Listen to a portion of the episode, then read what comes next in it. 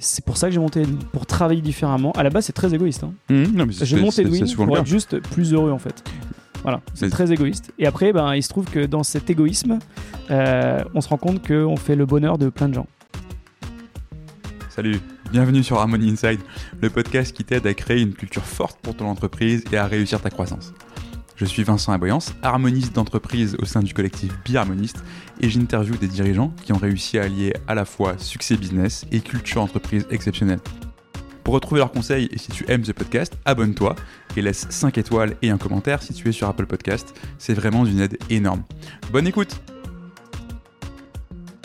Salut Mickaël Salut Vincent, bah, merci de, de m'accueillir du coup dans, dans les bureaux d'un jour. le Euh, bureau d'un jour. Exactement, euh, d'Edwin Tech. On va parler de tout ça, on va parler de toi. Mais avant ça, j'ai une question euh, un peu introductive. Tu présentes Edwin comme une ESN alternative. Qu'est-ce que c'est qu'une ESN alternative? Tu m'attaques direct avec la, avec la question là. Exactement. Ok. Une ESN alternative, déjà je pense qu'il y a plein de, on va dire, de réponses possibles et que Edwin est une des réponses. Pour comprendre ce qu'est une ESN alternative, je pense qu'il faut déjà rappeler ce qu'est une ESN. Absolument. Ok. Toi, tu t'es renseigné un peu avant le podcast, mais Oui, un minimum quand même. Et puis en général, on a une audience qui, qui sait à peu près ça. Mais effectivement, si tu peux le rappeler euh, succinctement, c'est cool. déjà ESN, c'est le nouveau nom, enfin le nouveau nom qui a un peu d'ancienneté aussi, mais avant c'est SS2I. ESN, c'est Entreprise des services numériques.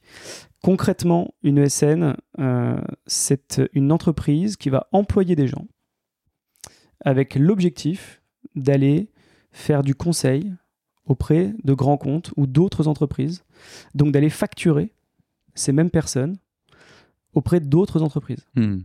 Et donc, ça amène euh, plein de choses. Ça amène un modèle économique euh, où on va parler de chiffre d'affaires, de marge. Ça amène plein de sujets très intéressants. Mm. Euh, on le fait sur plein de métiers. Une ESN aujourd'hui euh, travaille autour de la tech, du conseil dans la tech, mais autour de plein de techno. Il y a plein de métiers différents. Mm. Voilà. Ça, c'est ce qu'est une ESN. Une ESN alternative, c'est pour moi hein, une ESN qui va travailler différemment différemment du modèle classique, du modèle que tout le monde connaît depuis plusieurs dizaines d'années, parce que c'est finalement quelque chose d'assez vieux. Et il y a plein de manières de travailler différemment aujourd'hui. Soit on va aller travailler différemment autour de son modèle économique Mhm. en tant qu'entreprise. On peut travailler différemment autour de son modèle social, c'est-à-dire de sa relation avec les collaborateurs, de sa relation avec les clients. En tout cas, avec Edwin, c'est ce qu'on a essayé de faire sur plein de facettes différentes. Hmm. On a essayé de travailler différemment euh, avec à la fois nos collaborateurs, avec nos clients et avec le modèle économique de l'entreprise. Comment est-ce que l'entreprise fonctionne? Comment elle se rémunère? Hmm. Donc une ESN alternative, c'est- une question très complexe. Je ne vais, pas- je vais pas te faire une, Non, une démonstration pendant une heure, mais euh, en tout cas, nous, on a, on a pris le prisme sous plein d'aspects. Hmm, Et justement, pour poser le modèle un peu classique d'une ESN, concrètement, tu le disais, tu, vas, tu vas vendre des gens qui vont faire, faire, faire du conseil. En gros, tu vends des consultants fois des jours, fois des taux, en essayant Ouais. de maximiser ta marge. Et euh, logiquement, bah, le plus tu as de consultants, le plus tu as de missions à mettre en face, le plus tu gagnes de l'argent, etc. Tu as dit un mot qui est incroyable et qui résume tout à fait, je pense, euh, le, le- le- le marché classique. Tu as dit maximiser la marge. Voilà. En fait, déjà, tu as tout dit, parce que Mm. c'est effectivement ça, hein, de base. Une ESN, son but, c'est de maximiser ses profits, mais c'est pas que les ESN, c'est en règle générale les entreprises. Oui, hein. c'est un peu la, on va pas- la théorie de la firme. ouais. Voilà, on va pas cracher sur euh, le Non, modèle sûr. ESN, euh, mais, euh, mais ouais, complètement. On emploie quelqu'un, donc on lui donne un salaire, et le but du jeu, ben, c'est d'aller facturer cette personne à une autre entreprise, donc de générer du chiffre d'affaires, chiffre d'affaires moins le coût du collaborateur égal à la Et à la marge. marge. Et en règle générale, on tente à le maximiser. Yes. Alors, une fois qu'on a dit ça, euh, alors du coup, bah, Michael, question toujours un petit peu sempiternelle des podcasts, mais qui finalement n'est plus la première. Euh, Est-ce que tu peux te présenter et, et nous raconter comment t'en es arrivé à justement vouloir créer euh, Edwin, cette ESN alternative? Ok. Plus classique déjà, hein, Hmm. question. Ah ouais, bah écoute, euh, c'est dans les vieux pots qu'on fait les meilleures confitures, hein, Très bien, très bien. Alors, me présenter, bon, rapidement, moi déjà, je suis grenoblois. Ok. C'est ce que je dis toujours. euh, je suis très chauvin. Hmm. Mon associé aussi est chauvin et il est alsacien, donc il est encore plus chauvin que moi. Oui, c'est vrai qu'il a réussi à me le dire en deux minutes de conversation. Il est Ouais. chauvin, alsacien, il aime la bière et Ouais. il fait des bons cafés. Franchement, c'est un super. euh, Il s'appelle Vincent. Exactement. Oui, non, mais on s'est super bien entendu. Voilà, tu m'étonnes, rapidement. Euh, donc moi je suis grenoblois, j'ai passé toute ma vie euh, dans, cette, dans cette belle région, toutes mes études, et je suis monté à Paris pour travailler. C'est là que j'ai découvert le secteur. en étant employé directement en tant que néophyte dans une, euh, dans une ESN qui s'appelait SOAT à l'époque, qui n'existe plus aujourd'hui, mais qui était une ESN de taille moyenne, même petite taille, hein, on pourrait le dire. 200 personnes à l'époque, c'était, c'était, c'était petit. Et euh, parcours de commercial, euh, on va dire classique, euh, formé par des gens plutôt bienveillants, je pense, qui m'ont inculqué de belles valeurs. Puis euh, un, peu de, un peu de voyage, une nouvelle expérience dans une autre ESN Mhm. Sur ce, sur ce modèle, on va dire toujours euh, des petites entreprises. des- ça m'a toujours attiré en fait le- les petites entreprises. Euh, J'ai failli aller bosser pour des grands groupes, mais ça ne s'est pas fait parce qu'au final, à chaque fois, j'avais la, la crispation du non, en fait, ça, ne- ça ça ne marchera pas. Et, euh, et finalement, pendant ces dix années de parcours, tu me disais qu'est-ce qui t'a amené à, à monter Edwin? Ces dix années de parcours, moi, j'étais très heureux. Et euh, j'ai une grosse fibre commerciale. Je savais que ce métier-là me, me- allait me plaire. J'ai pas été déçu. Et, et ce qui m'a beaucoup plu dans ce métier, c'était l'humain. Ok. Euh, être commercial dans la vie, je pense qu'il n'y a pas grand monde qui a l'occasion d'être commercial, mais de travailler avec de l'humain. Bon, T'es commercial, tu vends des frigos, euh, Mhm. tu vends des solutions logicielles, voilà. Faut que si t'es un bon commercial, tu vends à des gens. Mais... Si t'es un meilleur commercial, tu vends des... non, non, bah, non, mais non, non, je tu vends dire- pas des gens, tu vends à des gens. et je vends. Ah oui, quand tu quand es un bon commercial, tu vends à des gens. Et en fait, moi, ce que je trouvais ça, je trouvais ça très cool de se dire, tu vas faire du commerce B2B, Mhm. parce que c'est quand même intéressant aussi, mais euh, ta matière première, ça va être du jus de cerveau, quoi. Mhm. Ça va être des vraies personnes, ça va être des, des gens avec euh, des pensées, euh, c'est des personnes, quoi. Donc ça t'amène aussi plein de challenges, ok?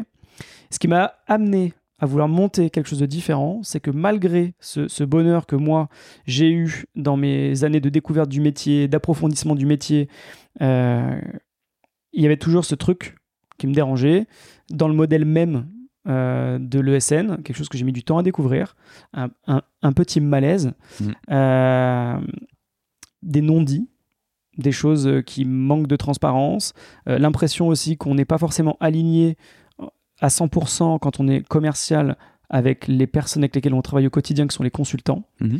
Il, y a, voilà, il, y a, il y a des choses qui m'ont un peu frustré, euh, qui m'ont plus que frustré à un moment donné. Et quand je suis monté un peu en responsabilité, j'étais directeur commercial dans mon expérience précédant la création d'Edwin, j'ai été confronté à plein de choses nouvelles qui m'ont ouvert les yeux sur le fait que non, j'avais vraiment envie de travailler différemment. Mhm. C'est- pour ça que j'ai monté Edwin, pour travailler différemment. À la base, c'est très égoïste. hein. Non, mais c'est- J'ai monté Edwin pour être juste plus heureux en fait. Voilà, c'est très égoïste. Et après, ben, il se trouve que dans cet égoïsme, euh, on se rend compte qu'on fait le bonheur de plein de gens. Hmm. Parce que Ça, c'est cool. ça qui est intéressant, parce que et on- ça, ça va boucler une, une des manières que, de- que tu as de présenter Edwin aussi, mais justement, ce constat-là, notamment dans les métiers de la tech, aussi large que ce soit cette conception-là, il y a pas mal de monde qui le fait, et en général, quand on veut augmenter son, son bonheur, entre guillemets, le raccourci, c'est de se dire je vais devenir freelance. Euh, pas mal de monde a fait ce choix-là, toi, tu as fait un choix différent, et la première fois qu'on s'est parlé, justement, tu m'as présenté Edwin comme un mélange entre le salariat et le freelancing.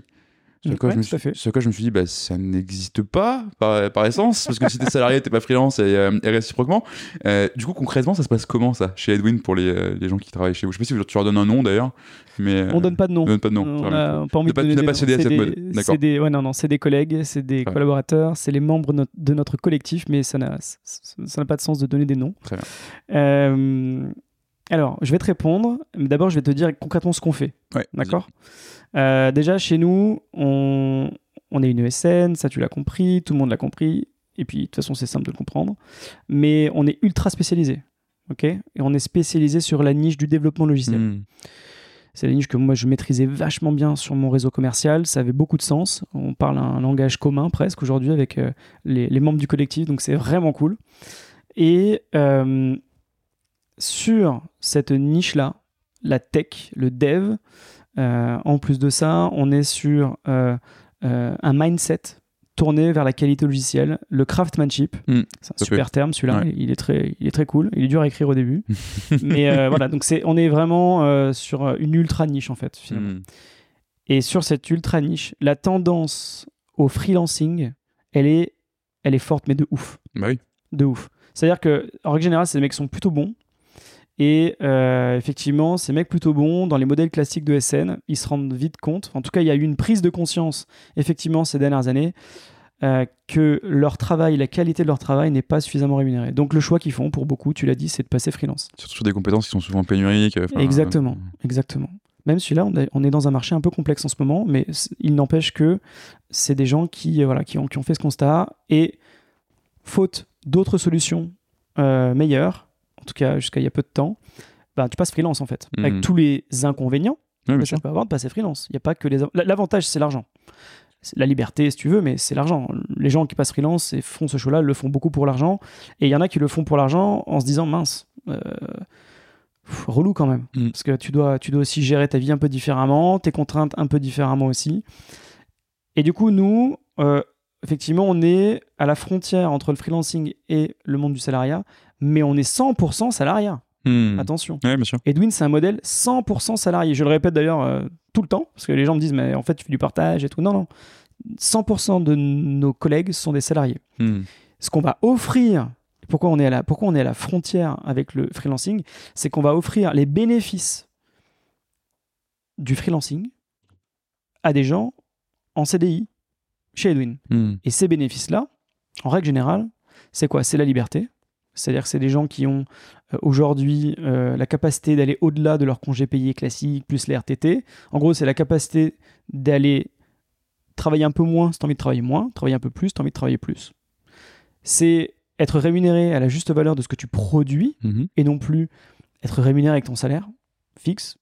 Si t'es juste un cador que tu factures super cher, que t'es trop fort, c'est normal que tu te gaves en fait. Mhm. C'est juste normal. Donc, plus tu factures bien, mieux tu te valorises sur le marché, ben, plus tu gagnes d'argent. Et euh, donc ça, c'est le bénéfice du freelancing. Donc le temps, la liberté d'organisation, l'argent, mais le confort du salariat. Parce que Hmm. tu es en CDI, parce qu'en fait, tu es dans un collectif de, de mecs qui parlent le même, de mecs et de nanas d'ailleurs, ça c'est trop cool aussi, Ouais. qui parlent le même langage, Carrément. Et on a envie de construire un truc super fort euh, sur le long terme. Donc tu participes à un collectif. Hmm. Oui, que t'as pas quand t'es ce côté, euh, enfin, effectivement, c'est bon que tu dis ça. Enfin, j'ai fait le choix d'être freelance et de faire partie d'un collectif, qui est encore un autre mode d'orga, et je vais pas élaborer là-dessus, mais oui, je vois ce que tu veux dire. Voilà. Euh, ce côté d'avoir besoin d'être dans une équipe, de participer chose de plus grand que toi.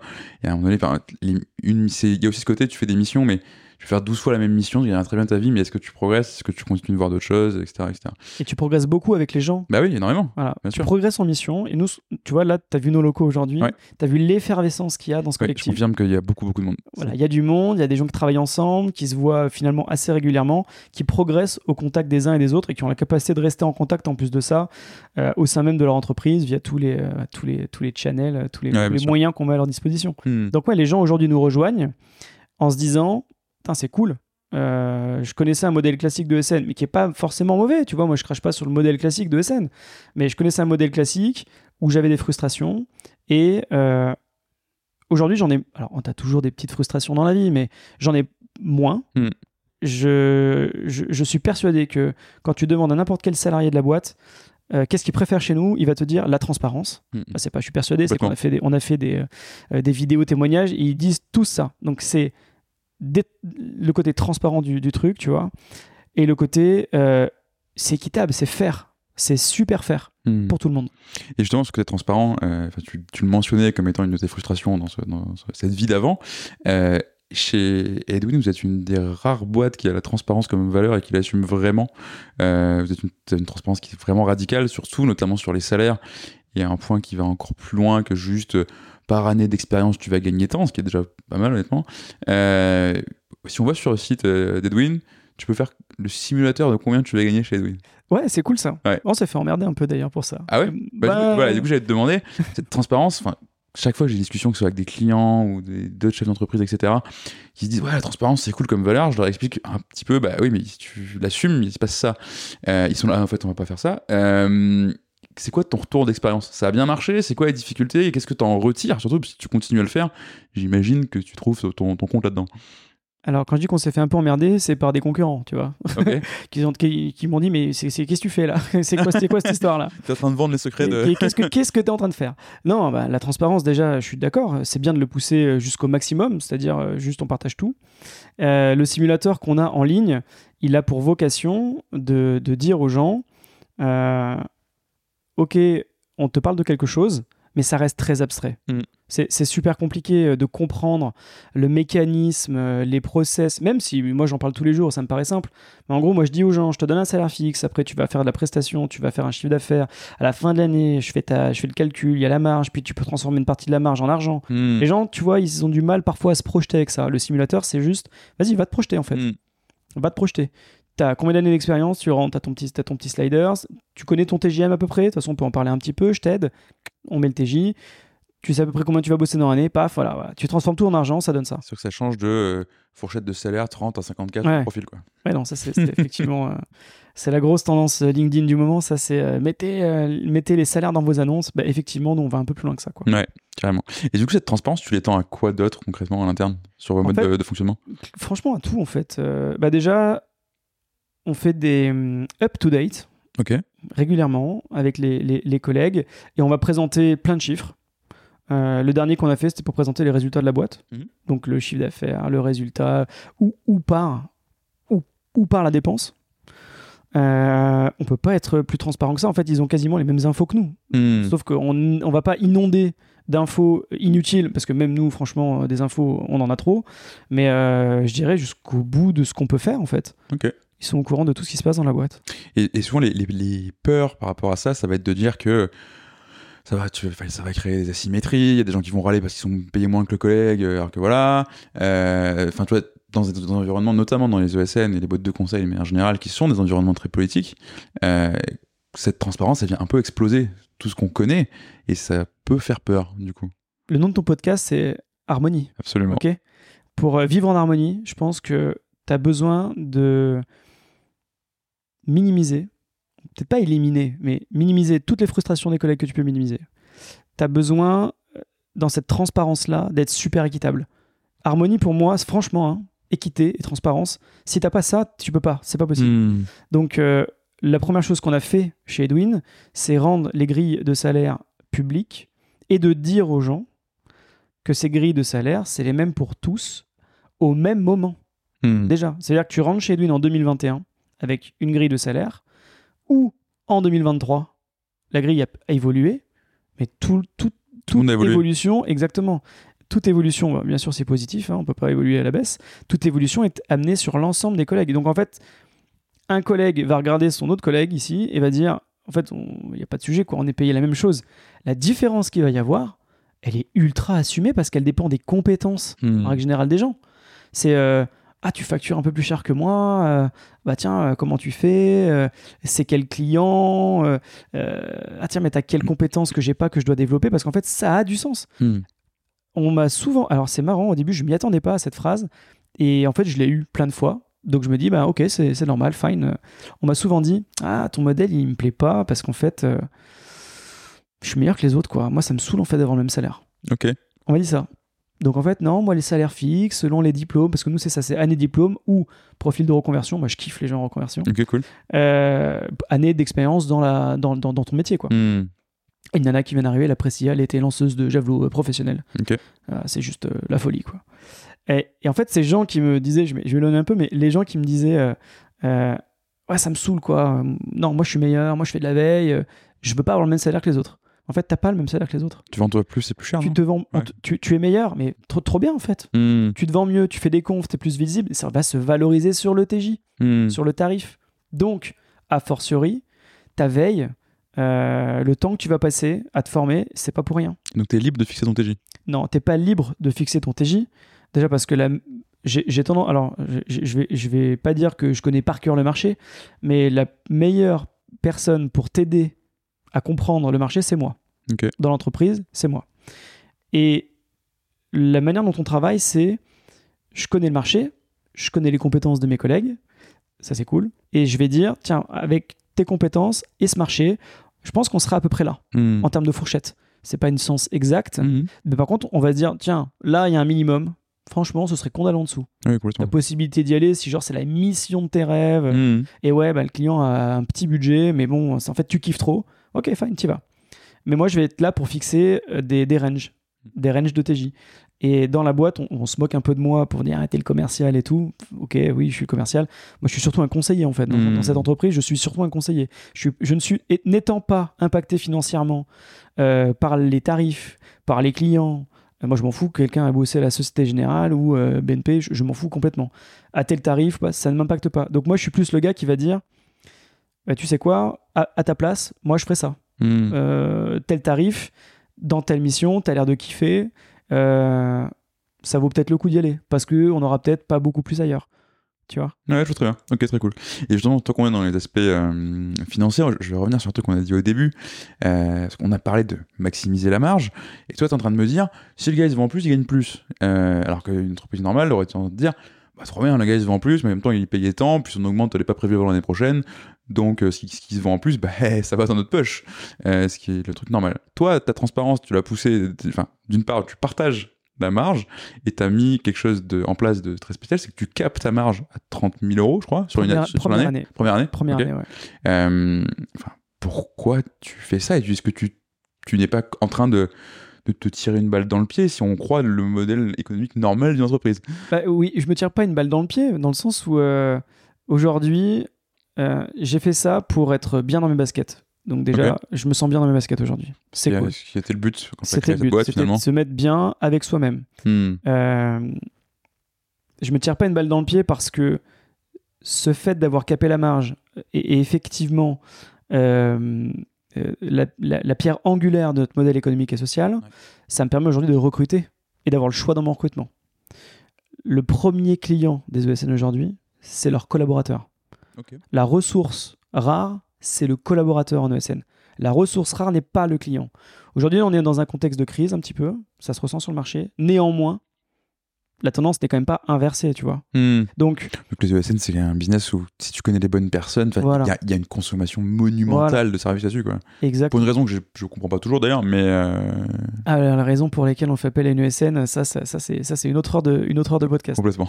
mais, euh, mais pour le coup, euh, mon, mon- mon premier objectif, me sentir bien dans mes, dans mes pompes.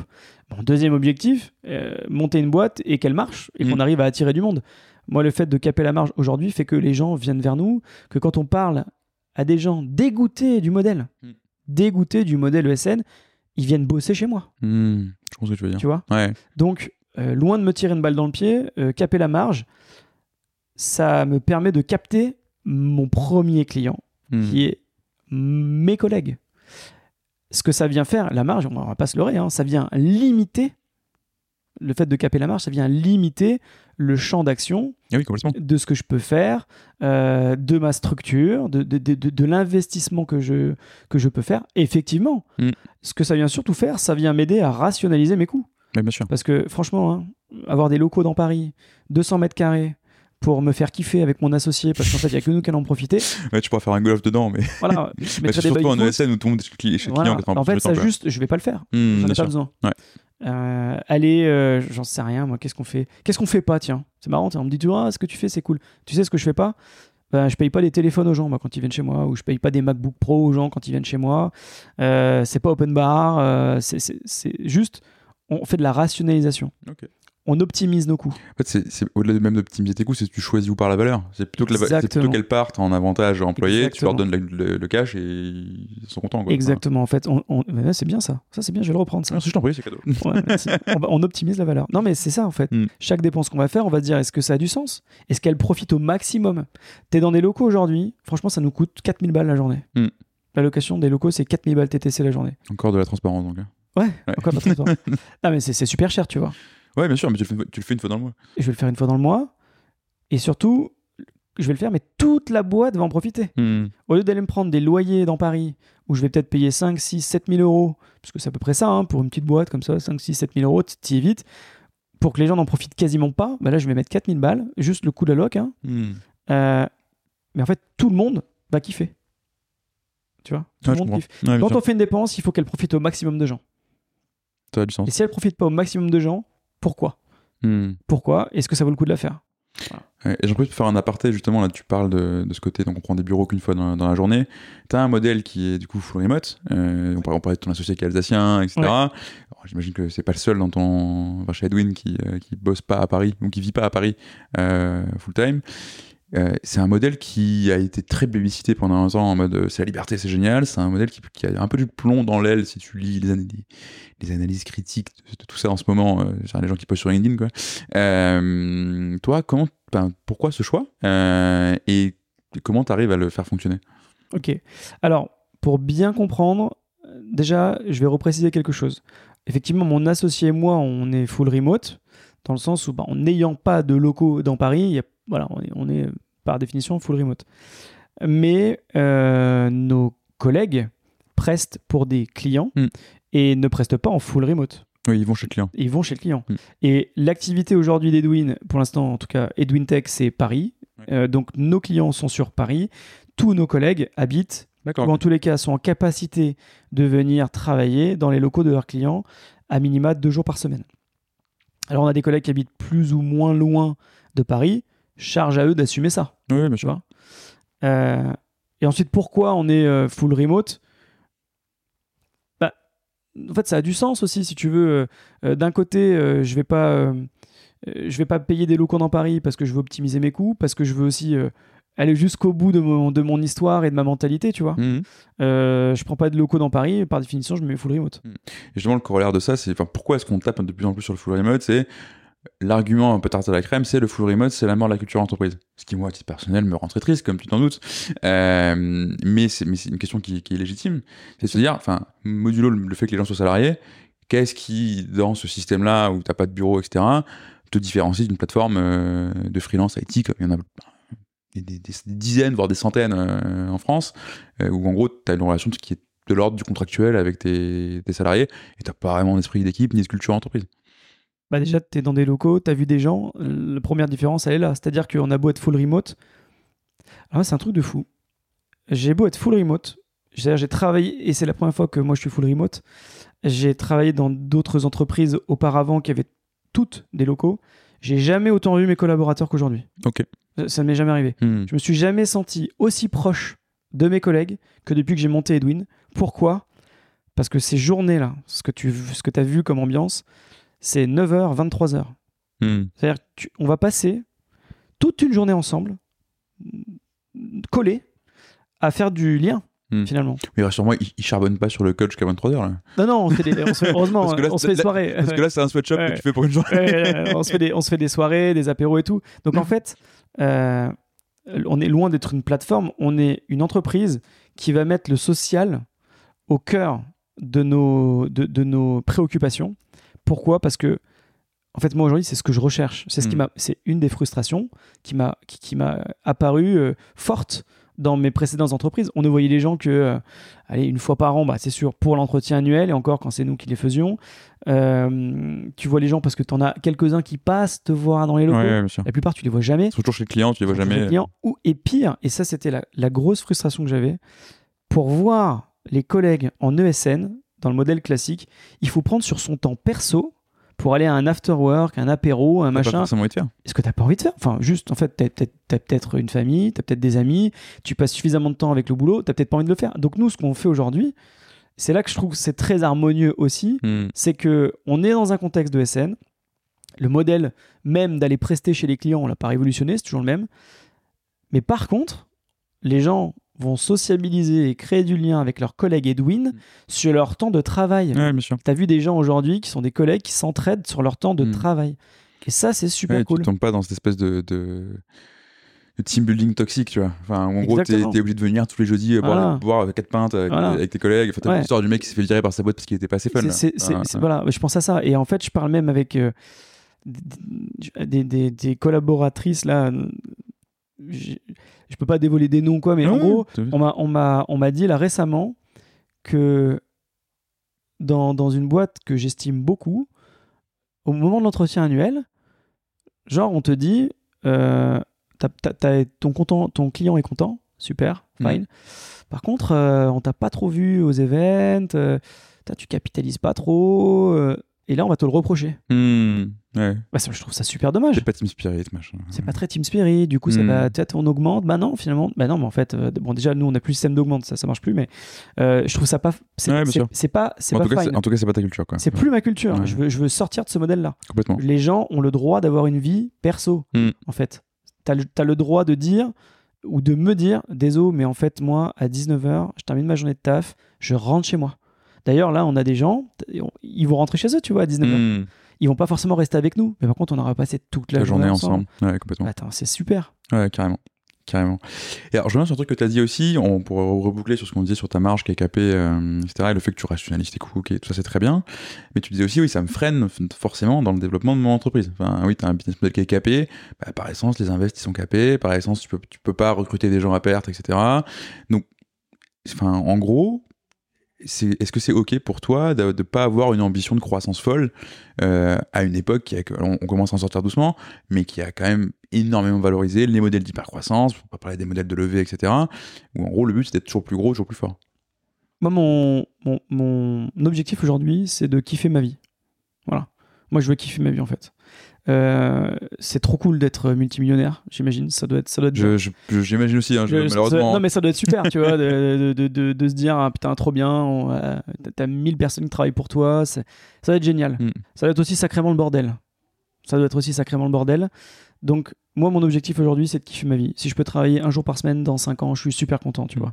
Si la boîte peut me rendre dispensable dans 5 ans, je suis super content. Donc, Aujourd'hui, moi, mon, prisme, mon, prisme de vie professionnelle n'est plus le même. Je fais plus la course au salaire, je fais plus la course à la croissance. Ça, c'est plus mes envies. Hmm. Moi, si je peux construire mon collectif petit à petit, sans me presser, et puis même sans me presser, on est au-dessus des, de ce qu'on a, des estimations. On va arriver à une cinquantaine. Enfin, franchement, c'est fine. Hmm. Et ensuite, j'ai de l'ambition. Et on a de l'ambition. Parce que l'ambition, c'est de se dire que ce qu'on a monté aujourd'hui, c'est scalable. Hmm c'est scalable. On met Edwin Tech qui fait du dev à Paris, Edwin Tech 2 ou filiale ou ce que tu veux, peut faire la même chose dans d'autres villes. Edwin Tech peut aussi faire autre chose que du dev. Elle mhm. peut faire de l'agilité, euh, du product ownership. Euh, il y a plein de métiers. Et en fait, c'est ça notre ambition. Nous, avec mon collègue Vincent, on veut bosser pour notre boîte à Paris avec nos collègues. La communauté qu'on est en train de construire, on la kiffe de ouf. Et on veut se focaliser sur eux. Par contre, on est en discussion et on est en plus ouais, on, est en réflexion et discussion pour des entités hmm. qu'on va créer ex nihilo avec des gens qui ont le mindset entrepreneurial, qui ont envie d'écrire une aventure avec nous et dans lequel on n'aura pas besoin de se mettre dans l'opérationnel. Et ça, c'est une nouvelle boîte? Que tu parles bah, d'entité? Ouais, en fait, finalement, euh, euh, alors, on n'a pas encore eu euh, d'opération qui s'est finalisée, mhm. mais euh, on réfléchit à monter des filiales. On va dire filiales, je mets des petits guillemets quand même. Mais en gros, ce seraient des entreprises, des entités qui feraient partie du même groupe. Mhm. Ça s'appelle tout, ça s'appellerait Edwin, bien sûr, mais ce serait porté par des gens qui ont la fibre entrepreneuriale. C'est pas toi qui la gère directement. C'est pas moi qui la gère. Hmm. Moi, je suis là pour donner de l'accompagnement, pour aider, pour faire des synergies. Et ça, c'est cool, ça me fait kiffer, c'est bien. Mais je ne veux pas d'emmerde. Je, je, veux plus d'emmerde moi. Oui, tu, veux t'enlever les emmerdes. L'harmonie, tu vois, comme mm. tu vois, bah, c'est pour, tu sais que c'est moi qui, c'est moi qui t'ai contacté en fait. Oui, ah bah oui, effectivement, je Et je t'ai contacté parce que quand j'ai vu ton podcast, j'ai vu les invités. Sache, que t'es un des rares que je prends sur, euh, des gens qui s'invitent entre guillemets sur le podcast. Je me suis un peu invité. En général, moi je dis non euh, parce que souvent c'est pour faire sa promo quoi. Bah, et en général, je prends aussi le col et on a pris, on a fait le col ensemble. Ouais, on a fait le col. Et franchement, c'est trop cool. parce que t'as vraiment des trucs à raconter. non, mais, non, mais voilà, tu vois, mais l'harmonie, en fait, c'est un truc super important. Mm. Et euh, c'est ce qu'on ce qu'on a envie de vendre dans l'entreprise à l'heure actuelle, parce qu'on pense aussi que tout va, tout va bien, quoi. Tout va mm. bien en harmonie, c'est cool. Et, et, moi, dans, mon, dans mes envies aujourd'hui, je me projette peut-être pas comme un, un entrepreneur classique. Je suis, j'en suis conscient. Vincent, c'est pareil. Les gens avec lesquels on discute pour monter des entités, c'est pareil. Voilà on est comme ça, c'est un peu différent. ce, qui, ce qui vient spontanément, là, tu vas, tu en es encore à un stade de, développement sur cette idée de, monter d'identité, etc. Comment tu t'assures, enfin, en tout cas, t'as pas peur que, justement, en termes de culture, de valeur, de ce que tu portes, ça finisse par diverger? Parce que tu vas créer, en fait, autant de silos potentiellement, même si tu vas me dire, oui, mais je serai là pour faire le lien, patati. Plus, enfin, demain, tu as 5 ou 6 entités de 50 personnes en plus d'Edwin Tech, t'as quand même des chances qu'il y ait pas mal de sous-culture qui se créent, quoi. Ah, mais c'est super intéressant comme question.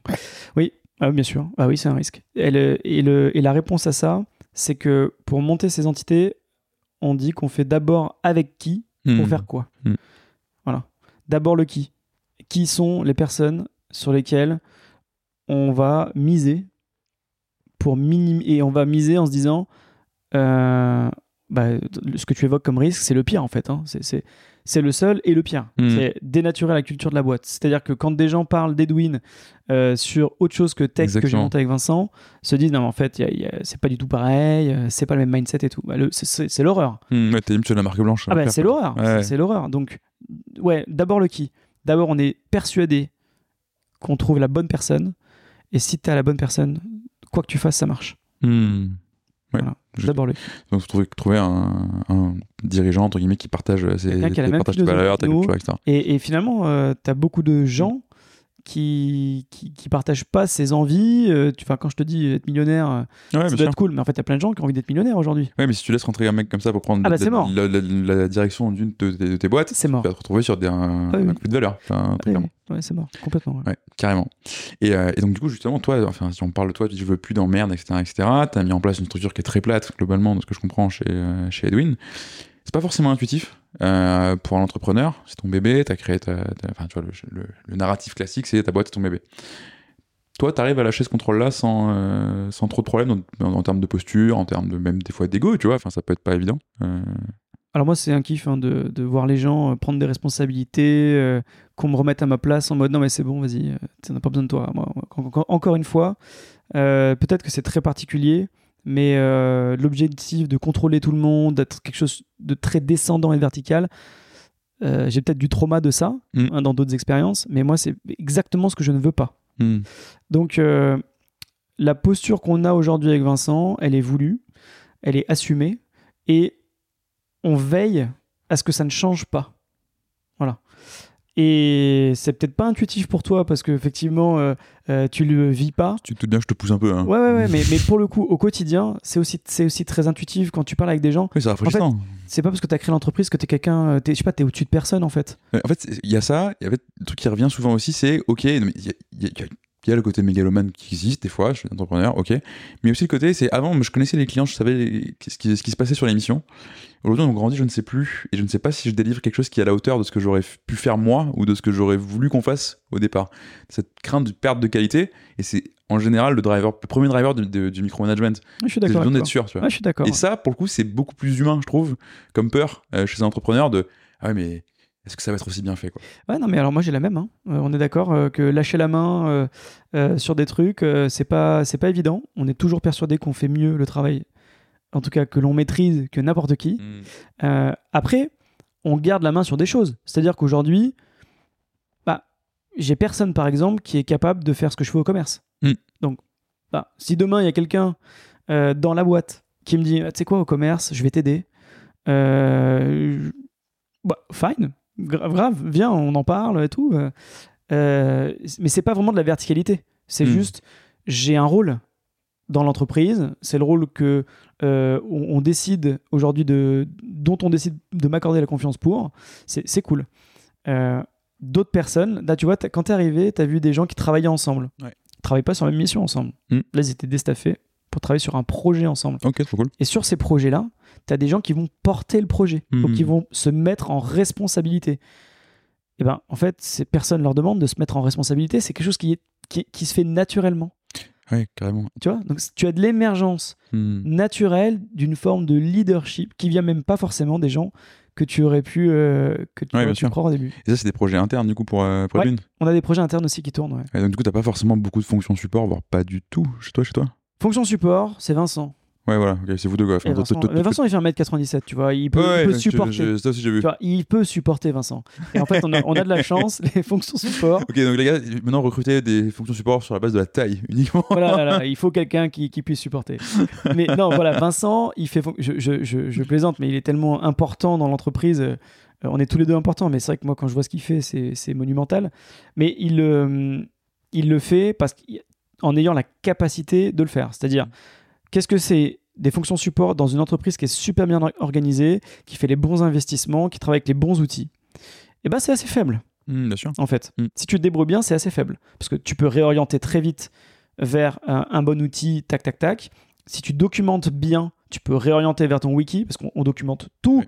dans l'entreprise. On a un wiki qui est la source de savoir et de vérité de l'entreprise, déjà. Si tu as ça qui marche bien, que tu documentes tout ce que tu fais, ta fonction support, elle est moindre. Et puis après, les fonctions support, on les fait avec une taille d'entreprise que l'on maîtrise. Mm. Et quand on ne sera plus capable de le faire correctement, quand je dis fonction support, par exemple, le truc qui, qui, a- qui aura probablement peut-être euh, peu de valeur de garder, c'est genre euh, l'admin type la facture ou tu ça, vois ça la gestion des payes. Mais oui, parce qu'en fait, finalement, euh, t'as pas besoin d'avoir tant de connaissances que ça euh, du marché ou du métier. Mm. Donc ça, on sera en capacité de l'externaliser quand on en aura, euh, quand on aura plus de bande passante. Mm, mm. Tant qu'on l'a, on le fait. Voilà. Tant qu'on a la capacité de garder nos fonctions support principales, tant que c'est pas une charge qui n'est plus assumable pour garder de la qualité, on le garde. Et après, sinon, on assume d'externaliser. On a déjà, d'ailleurs, euh, anticipé ça parce qu'on a même une copine qui, qui, qui, qui, qui, qui- qui est passée en mode euh, voilà, euh, indep et elle, et elle fait ce genre de choses et elle sait déjà qu'elle a, elle a un coup de fil de nous dans quelques temps. Justement, j'allais te dire, enfin, typiquement, si on était en train de discuter de, ton job en tant que, en, en tant que CEO de boîte et de, fondateur de boîte, je t'aurais dit oui, d'accord, t'as le temps de le faire, mais est-ce que ce temps il serait pas mieux investi ailleurs pour ta boîte et pour toi? Exactement. Donc oui, effectivement, ça a le sens d'externaliser même avant que tu sois en fin de, en fin de bande passante. Exactement. En fait, il faut externaliser, je pense. Euh, C'est tou- toujours une question de balance. Mm. Qu'est-ce que, qu'est-ce tu vas externaliser? Pour moi, tu externalises ce qui a peu de valeur intrinsèque liée à, ton, liée à, ta- à, à ce que tu apportes à l'entreprise. Bah, de toute façon, on parle de zone de génie souvent. Ben voilà, c'est ça. Mm. Parce qu'en dehors de ça, Voilà. Aujourd'hui, par exemple, je ne peux pas externaliser le commerce. non, parce que c'est là que t'es bon et c'est là que, c'est là que tu fais vivre. de- de- les- C'est surtout 250 que ça de demande tellement de connaissances marché, Mm. c'est tellement spécifique, on travaille tellement sur une niche, ce n'est pas possible. Et je pense que demain, ça ne le sera toujours pas. Mm. Et, euh, et probablement aussi, ce qui sera marrant, je pense, c'est on sera peut-être en capacité d'externaliser les choses auxquelles on pense pas aujourd'hui. Oui, qu'on n'a pas besoin de le faire, mais on se posera les bonnes questions au bon moment. Parce que ton rôle évolue avec la, la ta boîte et que tu te vires de ton propre job continuellement, quoi. Exactement. Carrément. Se rendre dispensable, c'est quand même mon objectif. euh, Ouais, c'est cool. Vraiment, ouais. Mhm. J'aimerais bien. J'aimerais bien que demain, par exemple, on me dise euh, Ah bah tiens, euh, telle initiative euh, permettrait de maximiser, d'optimiser de sur le commerce. Je me serais. Non pas parce que j'ai plus envie de bosser, mais je me dis, putain, je pourrais me consacrer à autre chose, Mhm. à d'autres pans de l'entreprise. Exactement. C'est ce qui est qui un peu le but. Euh, Ah, complètement, ouais. complètement. Et c'est marrant parce que là, tu, donc, on parle de ces structures qui doivent faut- que tu veux pas trop grosses, que tu veux créer d'autres marques sur d'autres su- sur d'autres sujets, enfin d'autres marques, d'autres entreprises, hein, Mhm. euh, sous la marque Edwin. Euh, là, moi, ça me fait penser, c'est un épisode qui a rien à voir. J'ai reçu un entrepreneur qui s'appelle Joseph Lasserre qui fait ça dans le bâtiment. Et lui, il monte, pareil, il veut pas des boîtes qui dépassent. euh, 30 personnes, je crois. Euh, si c'est pas le cas, Joseph pourra me corriger. Euh, parce que il trouve qu'au-delà de ça, tu perds le côté euh, humain, le côté fierté de ton travail. Et ce qui met vachement au centre, c'est le côté artisanat, justement, dans le bâtiment. Là où tu peux être sur des gros chantiers. euh, Enfin, lui, il, veut, il voulait redonner la fierté du travail euh, fait sur, par les artisans et les ouvriers qui bossent pour lui. Le craft. Le craft, exactement. Et toi, c'est un truc que tu mets au cœur de, de- Grave. de ton modèle. Est-ce que dans, le, dans la tech, tu peux avoir ce côté aussi. euh, Enfin, comment ça. Qu'est-ce que ça veut dire être artisan ou craft, cra- craftman Craftsman. Ouais, craftsman Ouais, de la. Craftwoman. Ouais, enfin être dans le craftsmanship en tout cas de- dans la tech, ça se traduit comment? Parce que un artisan qui fabrique des trucs, je visualise sur du code euh, ou sur du, de la tech en général, voilà, à quoi ça ressemble C'est la même chose. C'est ça qui est dingue. C'est que c'est la même chose. Euh, et c'est pour ça que ça porte très très bien son nom, euh, l'artisanat logiciel. On appelle ça l'artisanat Mm. logiciel en français.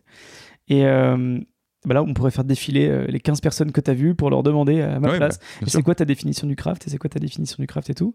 Mais Ça- pour te la ça- faire- Ça se fait, hein, ça se fait. Ouais, Alors, on va peut-être pas le faire maintenant, mais, Non, non, je te euh, moi, je vais, confirme. mais je vais te, je vais te répondre. Euh, en tout cas, une des définitions, je fais toujours très attention quand on me pose cette question, parce que je sais qu'après j'ai des copains qui écoutent et qui vont m'éclater si je, Ok. si je dis pas une bonne définition. Bon, les copains, euh. Voilà. hein, euh, Mais en gros, en gros, le craft dans notre monde, c'est de faire en sorte que ce que tu produis, que le code que tu produis, soit quelque chose déjà dont tu es fier et qui est maintenable dans le temps, qui est évolutif, qui peut être repris facilement par n'importe qui après toi, grosso modo, qui soit de qualité. Le craftsmanship, c'est une mouvance qui a remis au centre de l'attention le métier même de développeur, le, le- le fait de, de travailler euh, selon une méthode. C'est de l'art en fait. Ce que tu fais, c'est de l'art. Et on, on a tendance un peu à l'oublier. On peut l'oublier. Parce que quand on développe de base, tu as, un métier qui vient te voir et qui te dit Oui, j'ai besoin de ça. Jean- ouais. Ah oui, bien sûr, j'ai tu peux besoin de être ça. 15 développeurs sur euh, le même produit, il y en a un qui développe euh, telle feature, l'autre une Voilà. autre. De base, t'as de- pas la maîtrise globale de ton Voilà. travail. comme dans le bâtiment en fait. Mhm, de base, on veut une maison. Une maison, c'est simple. hein, c'est Mhm. c'est- quatre murs et un toit. hein. Hmm. Par contre, eh ben, le code, c'est la même chose. À la base, tu veux une application qui fonctionne, c'est pas, compliqué, hein. c'est trois lignes de code et ça va fonctionner. Mais par contre, si on veut que la maison elle soit robuste, si on veut que la maison elle, ré- elle résiste aux intempéries, si on veut que la maison elle soit euh, aux, aux normes, aux, aux normes euh, du bâtiment en 2023, c'est super chaud. Hmm. Et ben dans le code, c'est pareil. Tu as des confs, t'as demain, on est sponsor gold de la Ncraft. La Ncraft, c'est une conf super connue. Et on est très très fiers d'être euh, sponsor de cet événement parce que ça va, ça va réunir des gens qui ont tous le même mindset que nous. Donc tous les gens qu'on va croiser, il y a 500 personnes demain, euh, tous les gens qu'on va voir, c'est c'est des gens qui partagent cette envie de faire les choses proprement. Et ça passe par plein de choses, plein de réflexions qui vont très très bas Hmm. et qui se terminent très très haut et qui impliquent beaucoup de monde. C'est un vrai côté, enfin, c'est encore une fois un, ch- un choix culturel. Enfin, je sais pas un si, choix je sais culturel. pas si ce, ce craft tu le mets dans tes valeurs de boîte ou pas. Je crois Ah. pas dans la, dans, la, dans la manière dont tu l'as formulé, dans mais, mes valeurs de boîte. c'est très fort quoi. Bah ouais, ouais, non, bah, pas dans mes valeurs de boîte en tant que telle, je dirais, euh, je je suis pas une boîte craft, tu Mhm. vois. Euh, Non, par contre, c'est l'ADN Hmm. de notre positionnement Ouais. d'entreprise. C'est-à-dire que aujourd'hui, pour rejoindre l'entreprise Edwin, euh, la première, bon, mis à part qu'il faut qu'il y ait un fit humain, eff- effectivement, c'est primordial, mais au-delà du fit humain, il faut que la personne en face de nous, elle soit sensible sur la qualité logicielle. Si elle ne l'est pas, ça doit être la plus belle personne du monde, Hmm. c'est pas possible de bosser pour nous. Ce n'est pas possible. Ouais, c'est vraiment un- le, deal breaker qui fait que Ah ouais, ouais. c'est ta manière de faire les choses. Quoi. Et tu vas l'évaluer de manière ultra concrète lors d'un entretien tech. On- ça, on peut l'évaluer nous avec Vincent en, en entretien RH et tout, parce que tu as, des, t'as des phrases, tu as des mots, tu as des paroles qui, Hmm. qui, qui, voilà, qui, qui transpirent un peu euh, l'ADN de chaque personne, que chaque personne peut avoir, mais concrètement, ça se voit quand tu codes. hein. Enfin, c'est, c'est- c'est très concret ce, ce dont je te parle. Et on demande à nos recruteurs euh, tech euh, d'évaluer ça, d'évaluer cette sensibilité de manière très concrète sur notre ADN qui est le craft dans notre positionnement. Parce que c'est ce que nos clients attendent et on choisit nos clients de la même manière. Hmm. Ah oui, d'accord. Il faut qu'il y ait ce fit, euh, ah bah, s'il n'y a pas de fit culturel aussi, ouais. bah, bah, moi, t'imagines, l'exigence que Bah, j'ai à l'entrée la- avec les collègues, surtout- si surtout je leur propose de la merde euh, auprès de Mm. clients qui qui sont pas comme eux, on va me dire, mais attends, pourquoi, Oui, tu, pourquoi, et- pourquoi, je suis, pourquoi je suis chez toi? Et puis ce positionnement fait que de fait, il va être auto-répulsif par rapport à des clients qui seront pas prêts à mettre le prix pour cette qualité-là, de toute façon. Exactement. Hmm. Ouais, hyper Tu, bo- intéressant. tu bosses en ESN, toi, ou pas? Non, pas du tout. Bon, bah, Enfin, je peux, je peux avoir des clients en ESN, mais moi, jamais, je, suis très très mauvais en code. Un jour, j'ai essayé d'apprendre le CSS. tu peux faire du Faut que tu fasses du commerce. Ouais, plutôt. Donc voilà, donc euh, euh, Mickaël va me débaucher avant l'épisode. hein. Non, mais en vrai, mais t'as dit un truc super intéressant. C'est euh, pourquoi, pour, pour- en fait, on, f- ça fait un énorme tri des deux côtés. Mm. Ça fait un tri, bah, effectivement, côté, côté collègue Edwin, mais il y a un- le même tri côté client, en fait. C'est la même chose. Mais je veux dire, pourquoi je te parle de ça sans bosser en ESN Parce qu'en fait, nous, quand on parle de culture entreprise, que tu fasses de l'ESN, du bâtiment, euh, du crédit, euh, que tu vendes des voitures ou des, lampadaires, ça, sera la même chose. Le but, c'est, enfin, typiquement, me- de, demain, je te fais une propale, on se pointe en soutenance avec toi. Le premier slide, c'est nos valeurs. Voilà comment on bosse, voilà comment on va bosser avec toi. Ça t'intéresse? C'est cool. Ça t'intéresse pas? En fait, on va même pas aller parler d'après de la démarche ou quoi. Si c'est pas la bonne manière de bosser pour toi, voilà, on sait qu'on est pour, pour bosser ensemble. C'est pas une question de prix, c'est pas une question de quoi que ce soit. Si t'as envie de bosser avec nous, après on va t'expliquer ce que- concrètement les livrables, le prix, machin. Mais le premier truc dont on parle, c'est nos valeurs parce que c'est et on les partage tous, tu vois. Donc ça, tu peux le faire dans n'importe quel business en fait. Ben, Euh, c'est, exactement ce que je, je faisais tout à l'heure lors d'un call avec un client. Mm. Et c'est vrai que tu vois qu'en général, que tu as une culture qui commence à être aboutie, c'est quand ça commence à produire cet effet euh, bah, attraction-répulsion euh, qui est juste hyper précieux pour une boîte en fait. Complètement d'accord avec toi. Mm. complètement d'accord. Quand tu parles de, de tes valeurs et que tu vois qu'un client il, il, il acquiesce, il est d'accord et ça fit, euh, juste il y a quasiment plus de questions à se poser en fait. Mm. En fait, on va bosser ensemble. C'est ça, on trouvera a- un moyen. on ouais. trouvera un moyen de bosser ensemble parce qu'en fait c'est rare. Mm. C'est rare d'avoir ce fit, c'est rare d'avoir des gens euh, euh, qui partagent des valeurs similaires. Donc en fait, c'est rare, c'est précieux, il faut le chérir. Et tous nos clients, franchement, hein, tous nos clients, c'est c'est ça. En, général, du coup, l'émission se passe beaucoup mieux. hein. Ah bah ça se passe mieux, ouais. Parce que tu évacues aussi ces clients que tu dois connaître en, en ESN, qui t'en demandent toujours plus, qui grattent les prix, enfin, qui ne valorisent pas ton travail, qui valorisent juste la ressource en tant que tu l'en mets à disposition et qui la pressent au maximum. Quoi. Ouais, exactement. Ce qui fait plaisir quand tu veux maximiser ta marge en général. Euh, mais bon, on va, pas s'apesantir là-dessus. Euh, un dernier sujet que j'avais pour toi, c'est que ta boîte, elle est relativement récente. Ça, Oui. On dirait pas quand on se parle, parce que tu as beaucoup mûri ces éléments de culture. Euh, et certainement des éléments de business. Enfin, ta boîte se développe vite, etc. T'es créé en 2021, je crois. Euh, oui, 2021, ouais. Ouais, si je dis pas de bêtises. septembre, C'est- pas si fréquent que ça de voir des boîtes aussi jeunes qui ont réfléchi à leur culture de boîte. Certaines le font dès le début et nous c'est ce qu'on encourage, euh, mais souvent, enfin, l'orthodoxie startup c'est de te dire euh, produit client, produit, produit client, euh, et après le reste on verra. Toi, pourquoi tu as fait ce, ce, ces réflexions-là aussitôt? En, fait, si tu veux, déjà c'est cool ce que tu dis, ça me fait plaisir, mais c'était surtout... sincère hein, pour Ouais, non, mais, mais, ça fait plaisir à entendre parce que c'était les prérequis pour nous on aurait pu monter une ESN classique. En fait, on connaît tellement bien ce marché que c'était facile pour nous mm. de, prendre la même recette euh, qui fonctionne en fait. Attention, ça fonctionne. Nous, ce qu'on fait, euh, on parle de SN alternative, mais t'as pas besoin d'être une ESN alternative pour faire du pognon. Hein. ça marche très très bien. Hein. Moi, demain, je pourrais monter une ESN, ce qui est plus classique. J'ai un réseau client, et je pourrais, je pourrais travailler. Mais, mais finalement, le, le moteur initial, c'était tellement pas ça. Le moteur initial, c'était tellement de se dire comment on va être plus heureux? Comment on va faire pour être hmm. plus heureux au quotidien? Donc tu es obligé de réfléchir à ta culture. Tu es obligé de, mûrir ces choses-là, de, poser ces questions. Et ensuite, avec les premiers arrivants, et ça c'est le truc le plus cool de l'aventure, c'est qu'avec les premiers arrivants, on a affiné la culture. Hmm. On a affiné des éléments de business, des éléments de culture d'entreprise avec les, les 4, 5, allez, les 10 premiers qui nous ont rejoints. Donc, euh, c'est mature parce qu'en fait, tu as besoin d'avoir une certaine maturité pour, pour, bah, pour, pas exploser au vol. Parce que les, les, gens qui nous rejoignent, ils sont un peu déstabilisés, tu vois. Donc, si c'est sur un modèle qui est par nature bah, différent. C'est déstabilisant quand tu vois, on parle, bon, maintenant on parle un peu d'Edwin, le modèle l'air de rien, même si c'est récent, euh, on, il, se démocratise très vite. Mhm. On n'est plus les seuls. D'ailleurs, moi-même, j'étais pas le premier, mais là, on est clairement plus les seuls.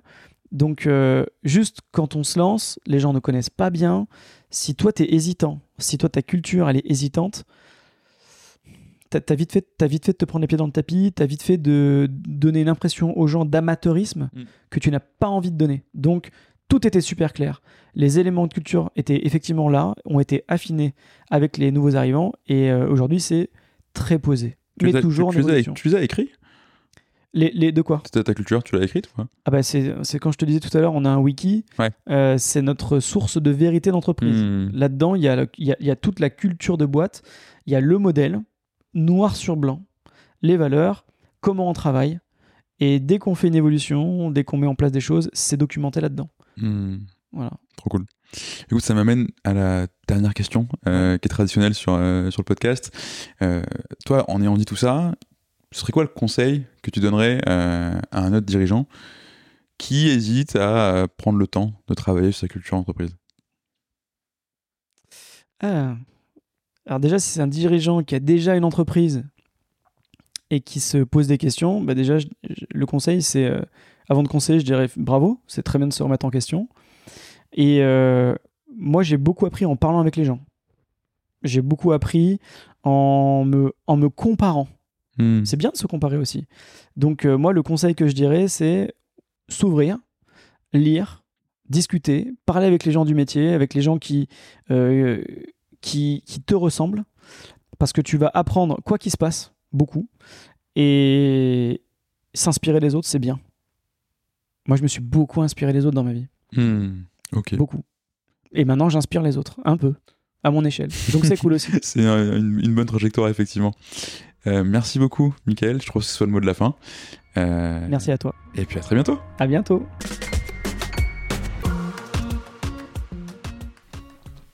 Merci d'avoir écouté cet épisode jusqu'au bout. Si vous êtes là, c'est sans doute que ça vous a plu. Si vous voulez nous aider, n'hésitez pas à partager cet épisode euh, à votre boss, à votre ami qui veut monter une startup depuis toujours, ou à toute personne qui pourrait être intéressée par la culture entreprise. Vous pouvez aussi vous abonner sur Apple Podcasts, Spotify ou toute bonne application de podcast. Et vous pouvez également nous laisser un avis 5 étoiles de préférence sur Apple Podcasts. A très bientôt pour un nouvel épisode et merci à tous.